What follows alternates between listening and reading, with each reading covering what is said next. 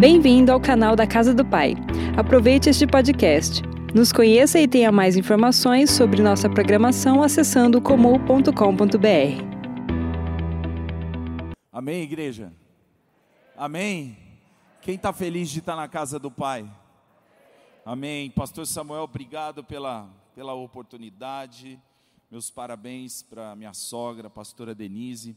Querido, eu estou muito feliz de estar aqui e eu tenho certeza que eu vi para esse, eu vim para esse lugar, mas eu não, eu sei que eu não estou sozinho aqui e nenhum de vocês está sozinho nesse lugar. A presença do Espírito Santo é tangível aqui dentro de uma tal forma que o nosso ser, o nosso corpo começa a ser impactado por uma presença sobrenatural dele aqui.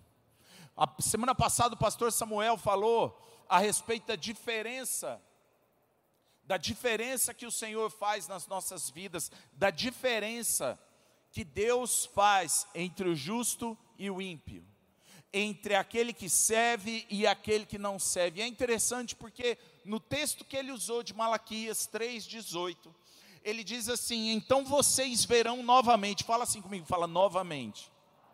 Fala assim comigo, fala a diferença. Essas duas palavras me chamaram a atenção a semana toda, e desde terça-feira eu estou orando por esse dia, e eu creio em nome de Jesus que portas serão destravadas na sua vida, o deserto está ficando para trás, coisas novas o Senhor está liberando sobre você em nome de Jesus. A palavra diferença, todo mundo sabe o que, que significa. Eu e você sabemos, e quando eu estou na Bíblia, eu estou estudando. Eu abro em Êxodo capítulo 33 e eu vejo Moisés conversando com o Senhor. E ele olha para o Senhor e diz assim: se o Senhor não for conosco, então não nos faça sair deste lugar. Acaso não é por causa da tua presença que nós, não é por causa de andares conosco, que nós somos o povo mais abençoado da terra? Querido, eu quero dizer uma coisa para você: você é parte de um corpo, é parte de um povo, um povo abençoado que não só faz a diferença, mas o Deus da diferença anda com esse povo todos os dias. Moisés falou assim: não me vale a promessa sem a tua presença. O que é mais importante para mim e para você?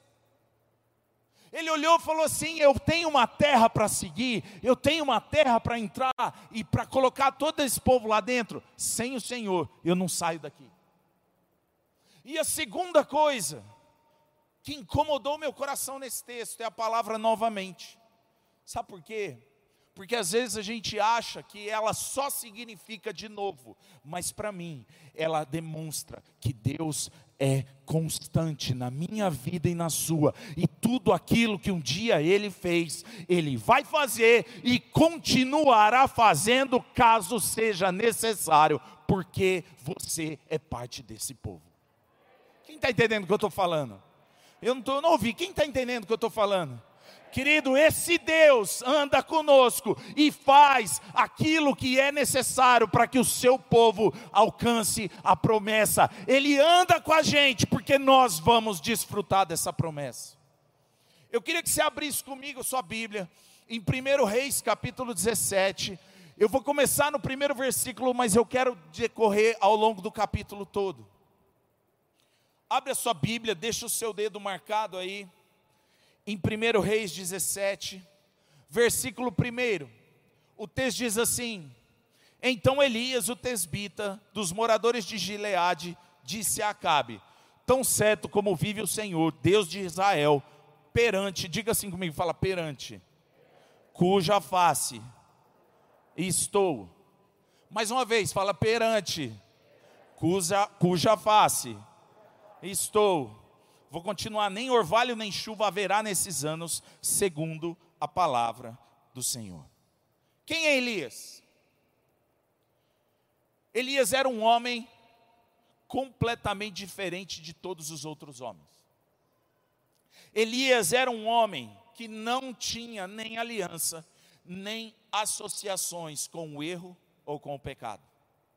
Elias era um profeta marcado por condições diferentes, diferenciações, características diferentes, tanto no âmbito pessoal quanto no âmbito espiritual.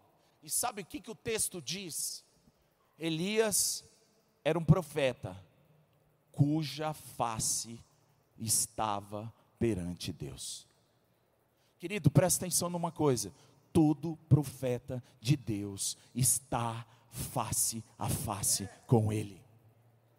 Todo profeta de Deus é caracterizado pela intimidade que possui com o Senhor.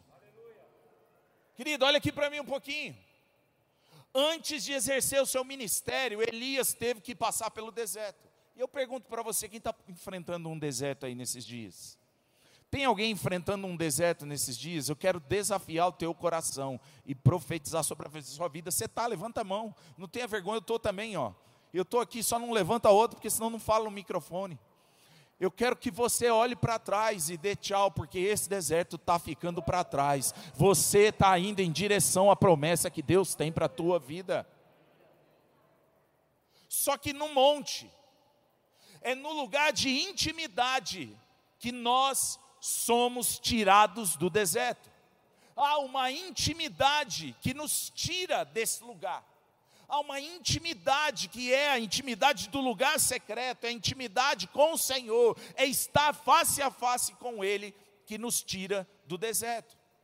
Eu queria que você declarasse assim comigo, fala assim: o Senhor está me tirando do deserto. O Senhor está me tirando dessa condição que eu estou vivendo. Querido, nós precisamos subir o monte, nós precisamos ter uma vida transformada. O deserto vai começar a ficar para trás, para nós experimentarmos aquilo que Deus tem para as nossas vidas. Agora, sabe qual é o grande erro da maioria dos cristãos? É que eles acham que a caminhada com Deus sempre será um mar de rosas. Eles acham que nunca serão atingidos por fatalidades, que nada vai acontecer. E eu quero dizer uma coisa para você: isso é um engano. Sabe por quê?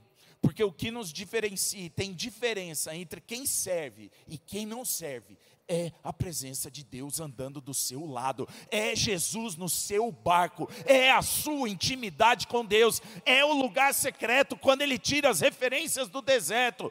Ele não nos garante imunidade, mas Ele nos garante a eternidade, e é lá que nós vamos estar com Ele, em nome de Jesus.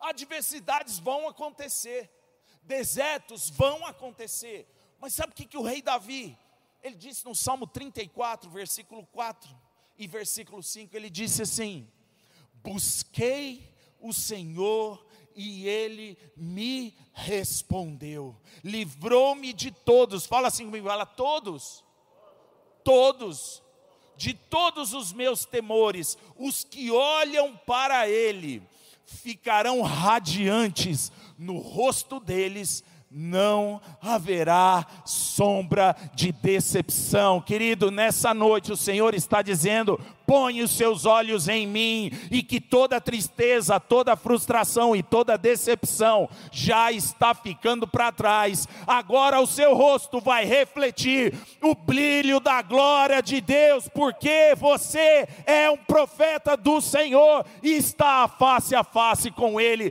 todos os dias.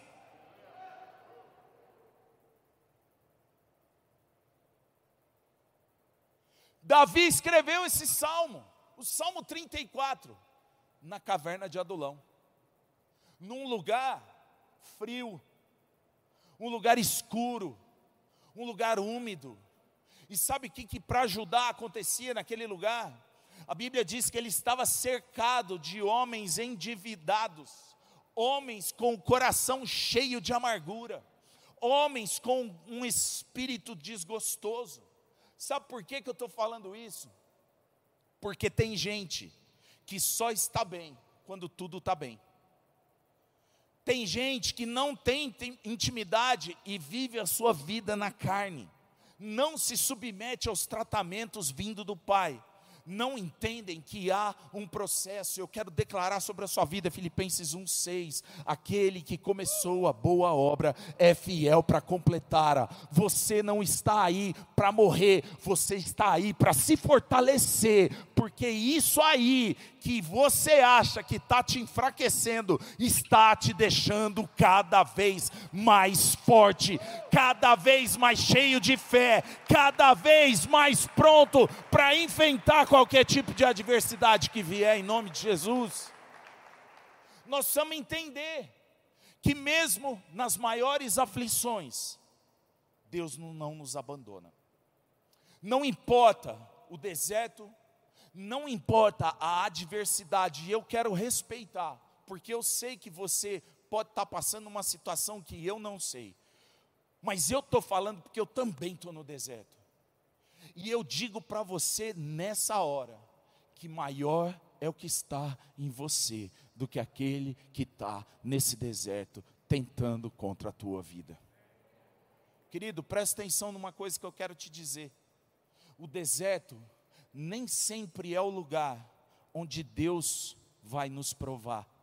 Muitas vezes o deserto será o lugar onde nós vamos provar mais de Deus. Quem entendeu o que eu falei? Querido, tira os seus olhos da escassez.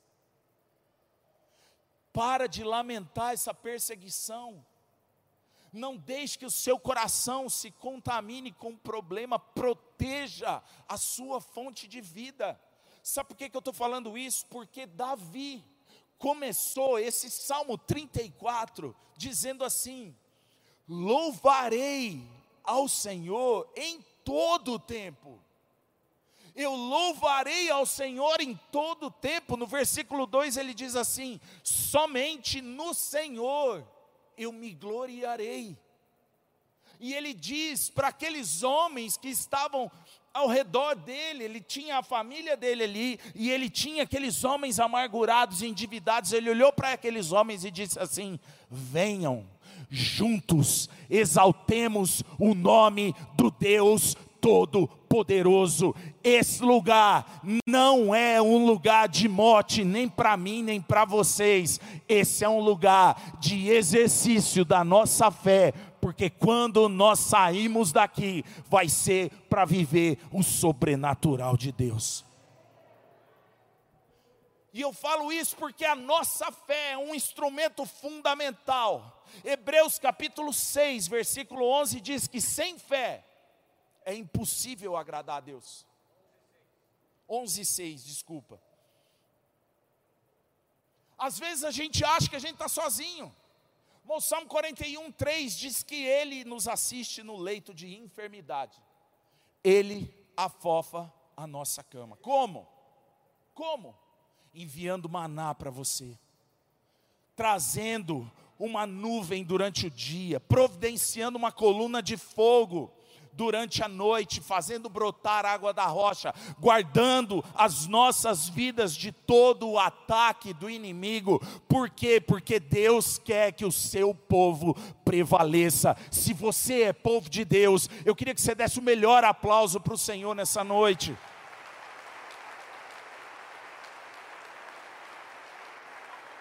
O deserto não é o fim da linha.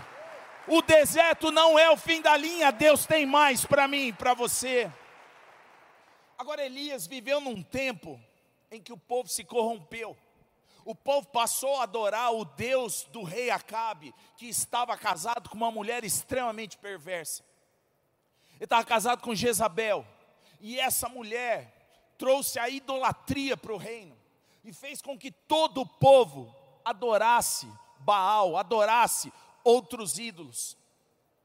Sabe que é interessante que no contexto dessa palavra, a palavra que foi liberada, a palavra que foi ministrada sobre aquele lugar de sequidão, eles já estavam vivendo uma seca terrível.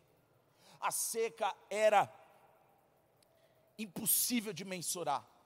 Uma seca onde todo mundo sofria, chuva não, já não havia mais eles estavam enfrentando um deserto. Só que, paralelo a isso, o rei Acabe queria pegar Elias e matá-lo no seu contrapé. Era só ele liberar uma palavra, que essa palavra não desse certo, seria o um motivo suficiente para que ele fosse apanhado pelo rei e taxado como um profeta que não vivia o poder de Deus. Mas sabe que a palavra de Deus diz em Isaías 55, 11? A palavra de Deus diz assim: que a palavra que sair da boca do Senhor não voltará vazia, mas ela prosperará naquilo que ele a designou. Eu quero declarar uma palavra de Deus sobre a sua vida. Essa palavra foi liberada sobre você e ela não vai voltar sozinha, vazia, até que se cumpra os desígnios do coração de Deus na sua vida, na sua casa e na sua família. Agora eu pergunto para você: o que que você tem declarado nesse deserto? É o inimigo que está ditando o seu caminho? É o deserto que está determinando a sua vida? Ou é a presença do Senhor aí contido que está fazendo total diferença? Você precisa que Deus faça algo novamente. Se um dia Ele fez, Ele pode fazer de novo. Se um dia Ele fez, Ele vai continuar fazendo. No momento em que um povo estava completamente corrompido e vivendo completa assolação, levantou-se um profeta, o profeta Elias, um homem diferenciado, para interferir na história, um tempo marcado por milagres extraordinários. Eu declaro sobre a sua vida: está se levantando um profeta e uma profeta diferenciado na sua casa, a sua família será bendita do Senhor, e você vai profetizar, milagres extraordinários serão liberados sobre a sua casa, e ela nunca mais será a mesma. Eu creio que neste ano do mover, é neste ano ainda, fala assim comigo, é neste ano ainda. Nós estamos sendo marcados como uma igreja que realiza milagres extraordinários. Você está sendo marcado como um profeta que determina milagres extraordinários. Você está sendo marcado como um profeta cuja face de Deus está perante ele na intimidade, no lugar secreto, vivendo tudo aquilo que Deus tem para a tua vida. E assim como Elias, eu creio que nós também vamos viver algo. E eu trouxe aqui quatro, quatro pontos específicos. O primeiro deles é que Elias recebeu de lugares de morte vida. E eu queria que você dissesse assim comigo, falar eu vou receber de lugares de morte vida. Versículo 3 de 1 Reis 17 diz assim: retira-te daqui, vai para o lado oriental e esconde-te junto à torrente de Queribe, fronteira do Jordão. Versículo 4: Beberás das torrentes, e ordenei aos corvos que ali mesmo te sustentem. Versículo 5: Foi, pois, e fez segundo a palavra do Senhor. Retirou-se e habitou junto à torrente de Queribe, fronteira ao Jordão. Versículo 6: Os corvos lhe traziam pela manhã pão e carne, como também pão e carne ao anoitecer. Bebia da torrente. Querido, olha aqui para mim um pouquinho. Elias foi sustentado por corvos. Os corvos são aves, são animais que, na verdade, elas são caracterizadas pela sua alimentação. E a sua alimentação determina o seu habitat elas não comem só legumes, elas não comem só frutas, elas comem alimentos em decomposição, principalmente carne. Carne, quando você observa na rodovia, você vê vários urubus voando, vários pássaros negros voando assim no ar, num, num, determinado ponto específico. Você pode ter certeza que ali naquele lugar tem alguma coisa morta, alguma coisa em decomposição, e aqueles animais estão só esperando o momento para descer e se alimentar daquilo. Mas sabe o que é interessante?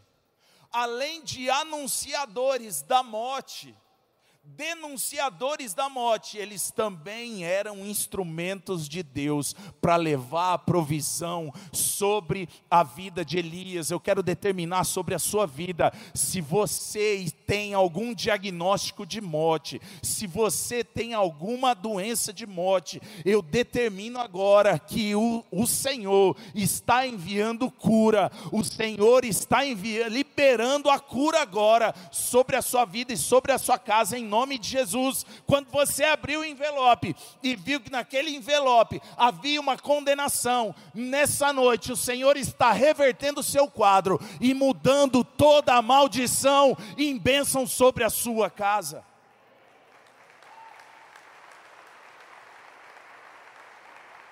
Querido, que anuncia a morte agora vai te trazer vida. Olha aqui para mim um pouquinho.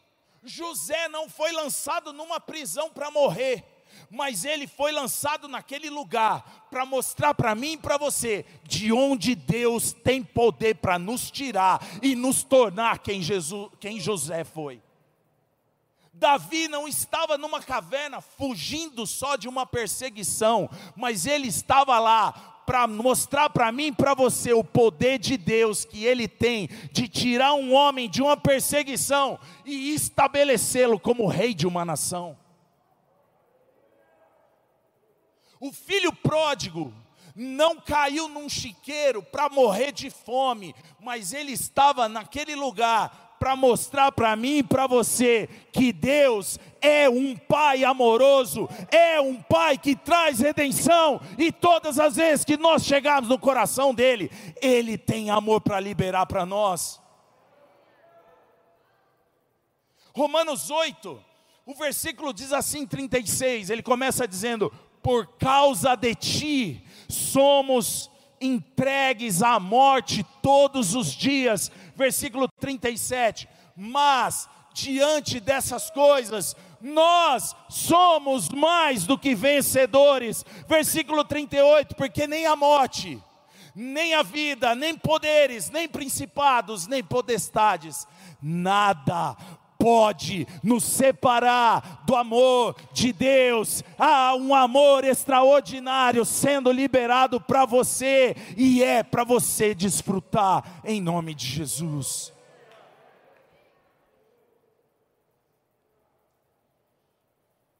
Eu desafio o teu coração nessa noite a começar a enxergar a salvação desse deserto. Porque a gente, quando olha muito para as coisas ruins, aquilo parece que influencia o nosso coração e a nossa mente, e a única coisa que a gente enxerga é a derrota. E Deus está dizendo nessa noite: eu te chamei para ser mais do que vencedor. A segunda coisa, Elias recebeu de lugares estéreis provisão. Diga assim comigo, fala eu vou receber de lugares estéreis provisão. Querido, olha aqui para mim um pouquinho. O riacho onde Elias estava secou, a, a, a seca era horrível. E o riacho não tinha mais água. Deus olhou para ele e falou assim: Vai até a cidade de Sarepta, lá vai ter uma casa, mora uma viúva, você vai trocar uma ideia com ela, e ela vai começar a alimentar você versículo 12. Porém, a viúva respondeu: Tão certo como vive o Senhor, o teu Deus, nada tenho cozido. Há somente um punhado de farinha numa panela e um pouco de azeite numa botija. E vês aqui, apanhei dois cavacos e vou preparar esse resto de comida para mim e para o meu filho. Comê-lo-emos e morreremos. Versículo 13. Elias lhe disse: Não temas, vai e faze o que dissestes, mas primeiro, faze dele para mim um bolo pequeno e traz-me aqui fora. Depois, fará para ti mesma e para o teu filho. Versículo 14: Porque assim diz o Senhor, o Deus de Israel: A farinha da tua panela não se acabará, e o azeite da tua botija não faltará, até o dia em que o Senhor fizer chover sobre a terra. Versículo 15: foi ela e fez segundo a palavra de Elias. Assim comeram ele, ela e a sua casa muitos dias. Versículo 16: Da panela a farinha não se acabou, e da botija o azeite não faltou, segundo a palavra do Senhor, por intermédio de Elias. Elias levou uma viúva a viver uma provisão abundante, no meio de uma fome, no meio da esterilidade, no meio daquele problema, de dentro da sua panela, a farinha não acabou, e de dentro da sua botija, o azeite nunca faltou. E eu não posso deixar de comparar os tempos que nós estamos vivendo nesses dias, sabe por quê? Porque os tempos também estão difíceis. Nós estamos vivendo um tempo extremamente difícil, incerto, empresários, empreendedores, até mesmo vendedores comissionados, pessoas que vivem de representação, funcionários, até pessoas que estão procurando um emprego. Essas pessoas estão sofrendo porque não sabem o que vai acontecer amanhã. E de fato, a gente não pode, não consegue esperar mais nada. Às vezes a gente olha para a situação e fala assim: qual é a resposta que eu tenho para a minha vida? E é assim que a gente está. A gente espera por uma resposta, a gente espera por uma porta aberta, a gente espera por um, uma, o julgamento de uma causa que às vezes está na justiça. Eu não sei, mas eu quero liberar sobre a sua vida nessa noite. A tua botija continua tendo azeite, e a tua panela continua tendo farinha, e eu quero declarar sobre a sua vida que isso não vai faltar até que a chuva abundante venha isso não vai faltar. Você vai conseguir, você pela fé, vai olhar para a sua geladeira, vai olhar para a sua dispensa, vai olhar para os lugares aonde você armazena os seus alimentos, e eles se multiplicarão naquele lugar, dependendo da tua necessidade, porque Deus jamais permite que a sua descendência mendigue o pão. Eu quero declarar desde terça eu estou orando e Deus incomodou meu coração com alguém que já estava pensando até em fechar a sua empresa. Eu quero dizer para você, eu não sei se é para você, mas eu quero profetizar sobre a sua vida. Enquanto você pensa em fechar, Deus já está pensando na próxima filial que você vai abrir. Deus já está pensando na porta aberta que Ele vai abrir sobre a sua vida. Deus está pensando na recompensa da causa que você esperou para ser julgada. Deus vai liberar a indenização sobre você. Não vai mais ficar retido. O Senhor quer liberar sobre a sua vida. E eu quero dizer mais uma coisa: um filho para uma mãe é como um sonho. E se alguém aqui tem sonhos, o Senhor está restituindo agora. Ele está, se você desistiu dos seus sonhos, o Senhor está indo de encontro aos teus sonhos nessa noite, para dizer para eles: volta lá, porque eu ainda tenho algo para cumprir na vida dele, e você faz parte disso.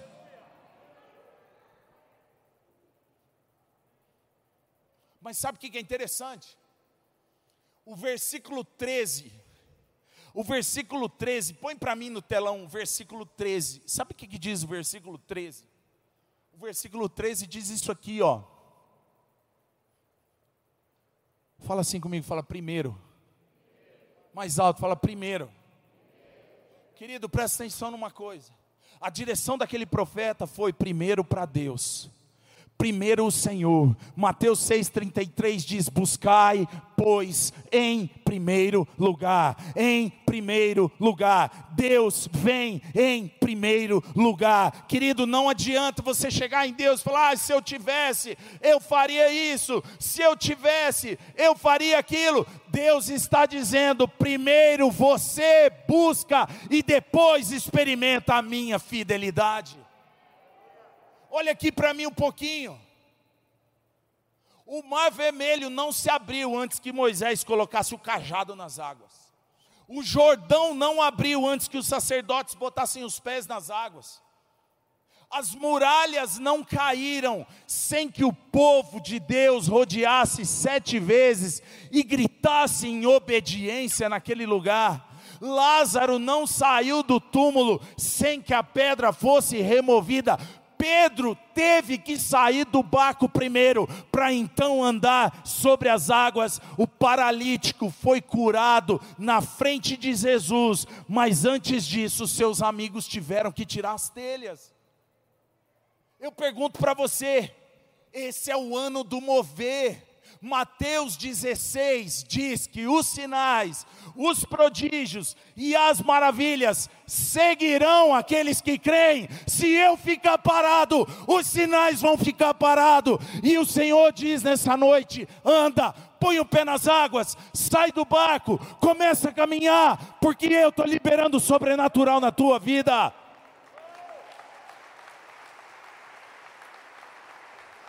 Ei!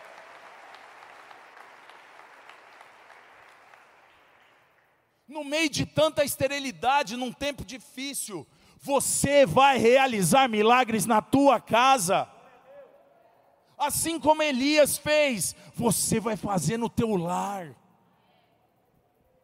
A terceira coisa que eu quero falar para você é que Elias recebeu de doenças de morte, ressurreição. Diga assim comigo, fala eu vou receber das doenças de morte, ressurreição. Versículo 17. Depois disso, adoeceu o filho da mulher, da dona da casa, e a sua doença se agravou tanto que ela morreu. O profeta lhe disse: Dá-me o teu filho. Tomou-os nos braços dela e o levou para cima ao quarto onde ele mesmo se hospedava e o deitou em sua cama. 21 e, estendendo-se três vezes sobre o menino, clamou ao Senhor e disse: Ó Senhor meu Deus, rogo-te que faças a alma deste menino tornar a entrar nele. Versículo 22: O Senhor atendeu a voz de Elias, e a alma do menino tornou a entrar nele e reviveu. Versículo 23: Elias tomou o menino e o trouxe do quarto à casa, e o deu à sua mãe, e lhe disse: Vê, o teu filho vive. Versículo 24. Então a mulher disse a Elias: Nisto conheço agora. Fala assim comigo, fala agora.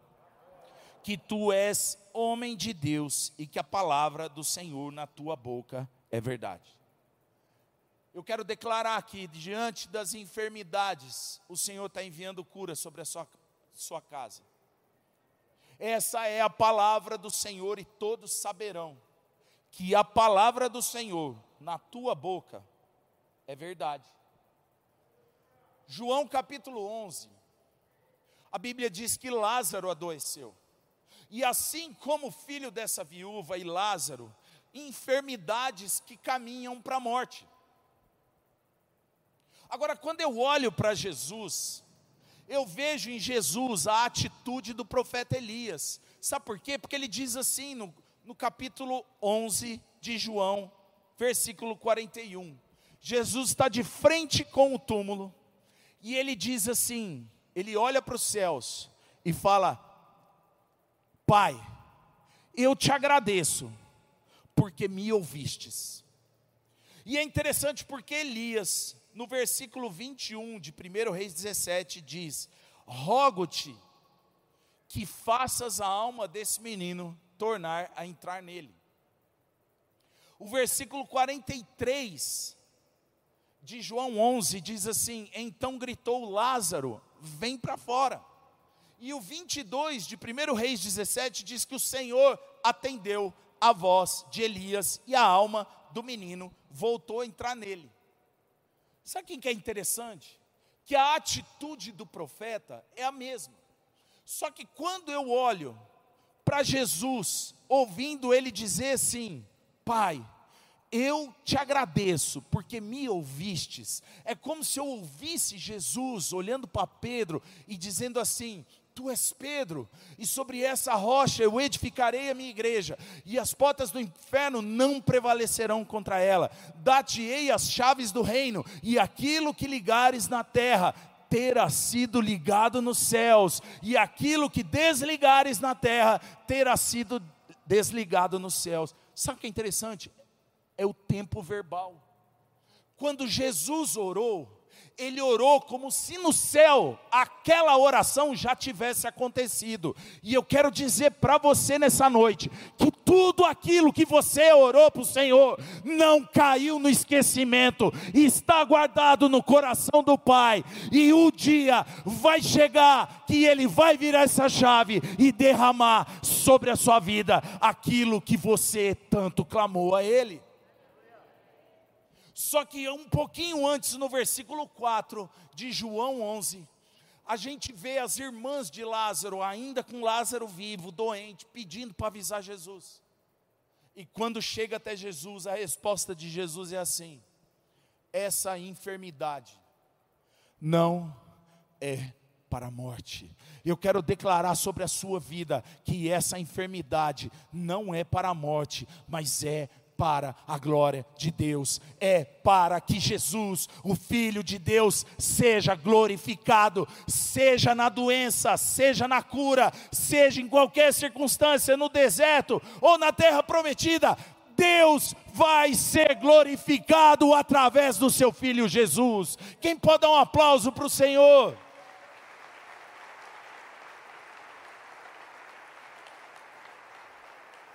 Agora olha aqui para mim um pouquinho. Mas no versículo 24 de 1 Reis 17, essa mulher diz assim: Agora que eu estou entendendo, querido, olha aqui para mim um pouquinho. A gente precisa tirar do nosso coração essa raiz de incredulidade, acreditando que pequenas coisas que são feitas não são consideradas milagres de Deus, é algo natural. Eu quero declarar sobre a sua vida que o Deus dos milagres é o Deus da ressurreição, o Deus dos pequenos milagres é o Deus dos milagres extraordinário, e a palavra de Deus diz que se você for fiel no pouco, sobre o muito, Ele vai te colocar, se você for fiel em glorificar a Deus, mesmo que seja para completar o mês Deus vai te colocar sobre completar o ano todo no milagre extraordinário. É Deus que precisa ser glorificado, é para a glória dEle, é para o louvor, em nome de Jesus. Quantos creem nisso? Você está passando por algum problema? Você está passando por alguma enfermidade? Deixa eu ver você está passando por alguma situação, eu queria que nessa noite nós fizemos algo profético. Eu quero que você aponta para o chão agora. Aponta para o chão, porque Jesus olhou para aquelas mulheres, para aquelas irmãs, e disse assim: Eu não te disse que se você cresce, você veria a glória de Deus. Eu não te disse que se você cresce, você veria a glória de Deus. Aponta para o teu problema agora e diz assim: problema, eu Quem quer se, ver, quer se ver livre nesse problema? Quem quer se ver livre desse problema? Quem é o povo de Deus que está dentro desse lugar? Então aponta para esse problema e fala: problema, eu creio que o meu Deus é o Deus das pequenas coisas e é o Deus das grandes coisas, e eu vou glorificá-lo no pequeno, porque Ele vai me colocar sobre o muito. Você não tem mais influência sobre a minha vida, eu estou me levantando como um profeta do Senhor para determinar que o teu lugar é debaixo dos meus pés, debaixo dos meus pés, debaixo dos meus pés. Oh, glória a Deus. E eu queria ir para o quarto ponto. Se o pessoal do louvor quiser subir aqui.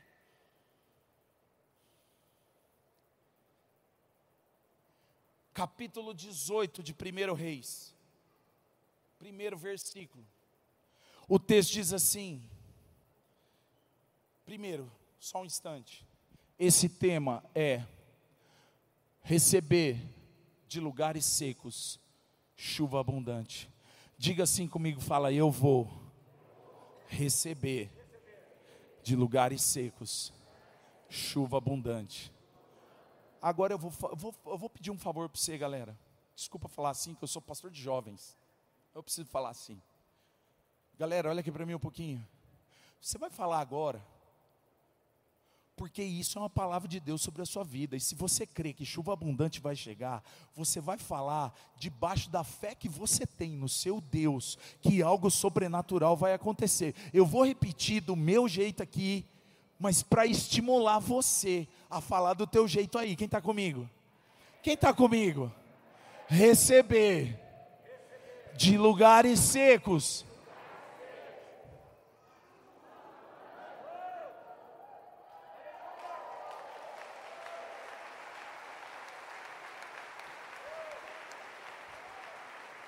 Você é maior que essa máscara aí. Você é maior que essa máscara aí. Você é mais forte que essa máscara aí. Receber de lugares secos. Ei! Quem vai receber chuva abundante aí? Aleluia.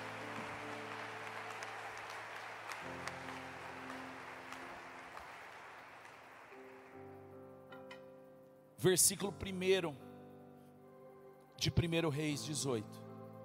Muito tempo depois, veio a palavra do Senhor a Elias, no terceiro ano, dizendo: Vai, apresenta-te a Acabe, porque darei chuva sobre a terra. Versículo 2: Partiu, pois, Elias a apresentar-se a Acabe. Olha o que diz o texto: E a fome era extrema Querido, olha aqui para mim um pouquinho. A fome era extrema. Você pode trocar essa palavra fome por qualquer coisa. Você pode trocar ela por dor. Você pode trocar ela por tristeza. Você pode trocar ela como se ela tivesse adequada à situação que tanto eu quanto você estamos vivendo. Eu não sei. Mas a situação em Samaria era difícil demais. Eu acho que a única pessoa ali que ainda tinha alguma condição era o rei. A gente, quando lê o texto, começa a imaginar o que estava acontecendo. E lá no versículo 41, o texto diz assim: Então disse Elias a Acabe: sobe, come e bebe, porque já se ouve barulho de chuva abundante. E o 45 diz que dentro em pouco os céus se enegreceram com ventos e nuvens, e caiu grande chuva. Acabe subiu ao carro e foi para Jezreel. Durante a seca, Segundo a palavra profética liberada por Elias, veio a chuva. E Deus está te revestindo de autoridade nessa noite para liberar a palavra sobre a sua casa, para que a chuva desça em nome de Jesus. Eu estou falando chuva, mas você pode encaixar naquilo que você está vivendo. Sabe por quê? Porque aquilo que começou com uma seca absurda, agora está caminhando para uma chuva abundante, uma chuva que rega a terra, uma chuva que transborda, uma chuva que rega aquele lugar.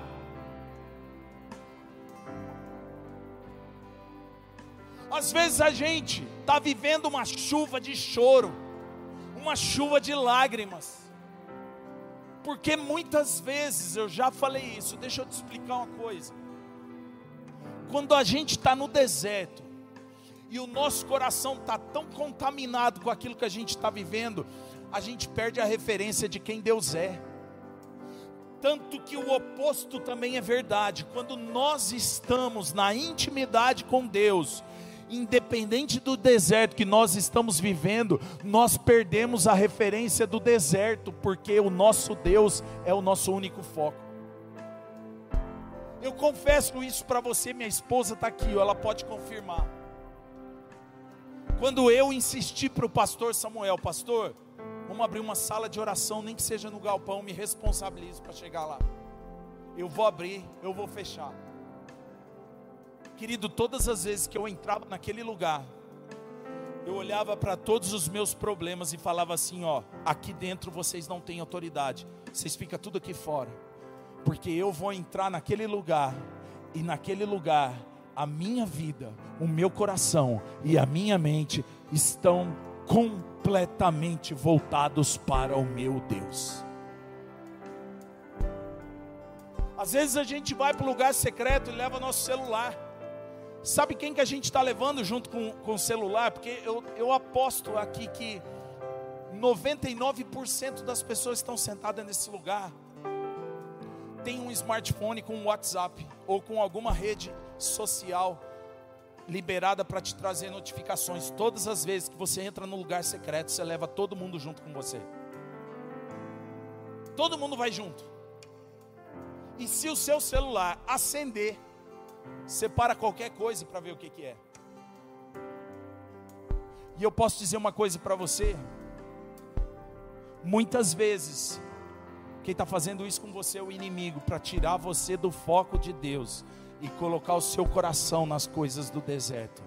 E nessa noite o Senhor está te revestindo de autoridade para declarar para o deserto: o teu lugar é em outro lugar, não é mais na minha vida. Hoje, a partir de hoje, eu determino: sobe, come e bebe, porque eu já ouço ruído de abundante chuva e ela está para descer sobre a minha vida e sobre a minha casa. Querido, olha aqui para mim um pouquinho. Aquele profeta disse para o seu moço: vai lá do lado do mar e olha, o sinal da chuva está naquele lugar, porque eu vou para o monte, eu vou lá para o alto do monte, me encontrar com meu Deus. E eu acredito, querido, no meu coração,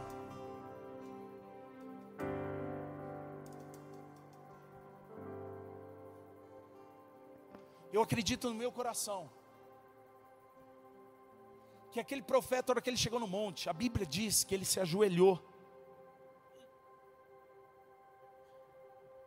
E a Bíblia diz que ele colocou a cabeça entre as pernas. Eu não sei se eu consigo fazer, porque eu não tenho esse alongamento. Mas ele colocou a cabeça sobre as pernas, assim, ó. E ele começou a orar.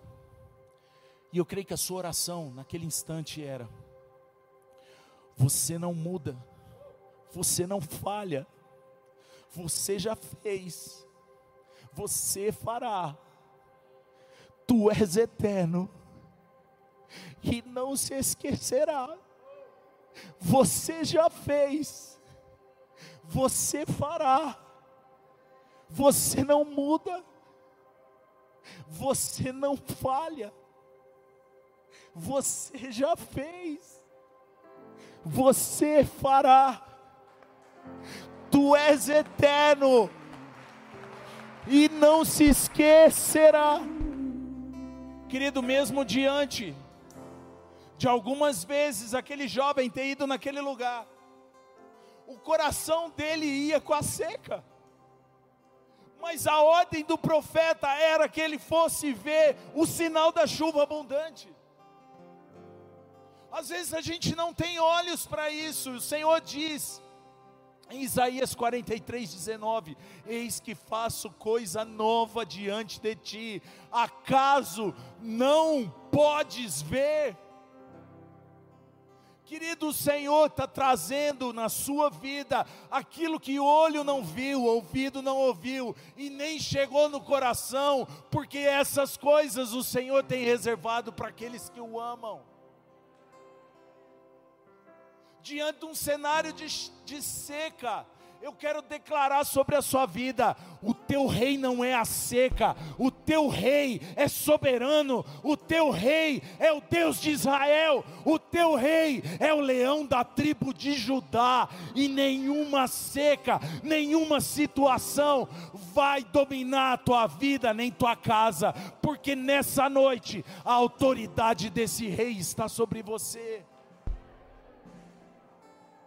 realidades do reino estão entrando na sua vida, os moveres extraordinários e sobrenaturais estão chegando na tua tenda. Abra os teus ouvidos, porque o versículo 41 diz: Porque já se ouve ruído de abundante chuva, há uma abundante chuva chegando sobre a sua casa, abra os teus ouvidos. Só que é interessante porque ele falou com aquele jovem, e ele disse assim: entenda o processo, e mandou aquele jovem ir sete vezes ver aquele sinal. Querido, talvez na primeira vez que você se ajoelhar, na primeira vez que você buscar a Deus, você não vai conseguir. Mas o Senhor está dizendo nessa noite: insista, invoca-me, invoca-me, invoca-me, e eu te responderei. Anunciar-te-ei grandes coisas, coisas ocultas, eu trarei para que você conheça. Querido, olha aqui para mim um pouquinho, continue a orar, continue a jejuar. O povo precisou dar sete voltas, Naamã precisou dar sete mergulhos, quantas coisas o povo de Deus teve que prosseguir várias vezes no processo até alcançar a promessa de Deus. A promessa de Deus já foi liberada na sua vida. A palavra que deram para Naamã foi: ele te pediu coisa difícil, ele não te pediu nada difícil. E ele falou para você: só mergulha no rio, mergulha. Eu posso dizer nessa noite: mergulha, ora, jejua, busca, busca, porque Deus está pronto para liberar o sobrenatural e o extraordinário na tua vida, em nome de Jesus. Eu quero declarar sobre a sua vida: você é o profeta da tua casa, você é o profeta da tua família, a presença de Deus é a diferença que está sobre você, e os milagres extraordinários serão a viva manifestação da glória de Deus na tua casa. Levanta suas mãos. Nós vamos cantar esse cântico mais uma vez e você vai começar a dizer: Eu clamo a Ti, Senhor, eu invoco o Teu nome, porque eu sei que as respostas que eu preciso, a direção que eu preciso, está no Senhor. Levanta suas mãos agora, levanta suas mãos agora, começa a dizer isso para Ele. Deus não muda, Deus não falha. Um dia Ele fez, Ele vai continuar fazendo espera nele, porque ele vai continuar fazendo. Aleluia. Aleluia. Que palavra. Você pode levantar suas mãos, pastor Alessandra. Que Deus abençoe sua vida grandemente. Quem foi abençoado nessa noite, queridos? Que dia tremendo. Traga essa palavra para o seu coração, queridos. Receber do lugar de modo de vida, receber dos lugares estéreis provisão, receber das doenças de morte ressurreição e receber dos lugares secos chuva abundante. Quem pode ouvir o ruído da abundante chuva?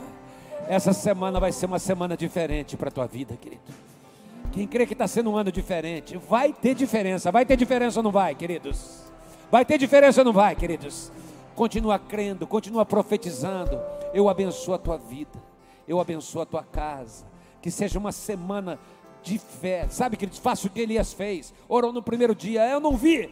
Ora no segundo, ora no terceiro, os céus já dos céus já foi ligado. Deus já ouviu. Muitas vezes a resposta ainda não chegou, mas Deus já ouviu e a tua oração já está diante do trono dos céus e o Senhor já já está liberando aquilo que precisa ser liberado sobre a sua casa, sobre o seu trabalho, sobre a sua saúde, sobre a sua vida. Nós declaramos e tomamos posse em nome de Jesus. Que a graça, o amor, a bênção do Pai estejam sobre a sua vida e você tenha uma semana abençoada, uma semana muito abençoadora em nome de Jesus. Vai em paz, querido. Todas as portas estão abertas, não faça aglomeração, por favor. Cuide-se, cuida da tua saúde. Nós vamos estar juntos. Deus te abençoe. Vai em paz, em nome de Jesus.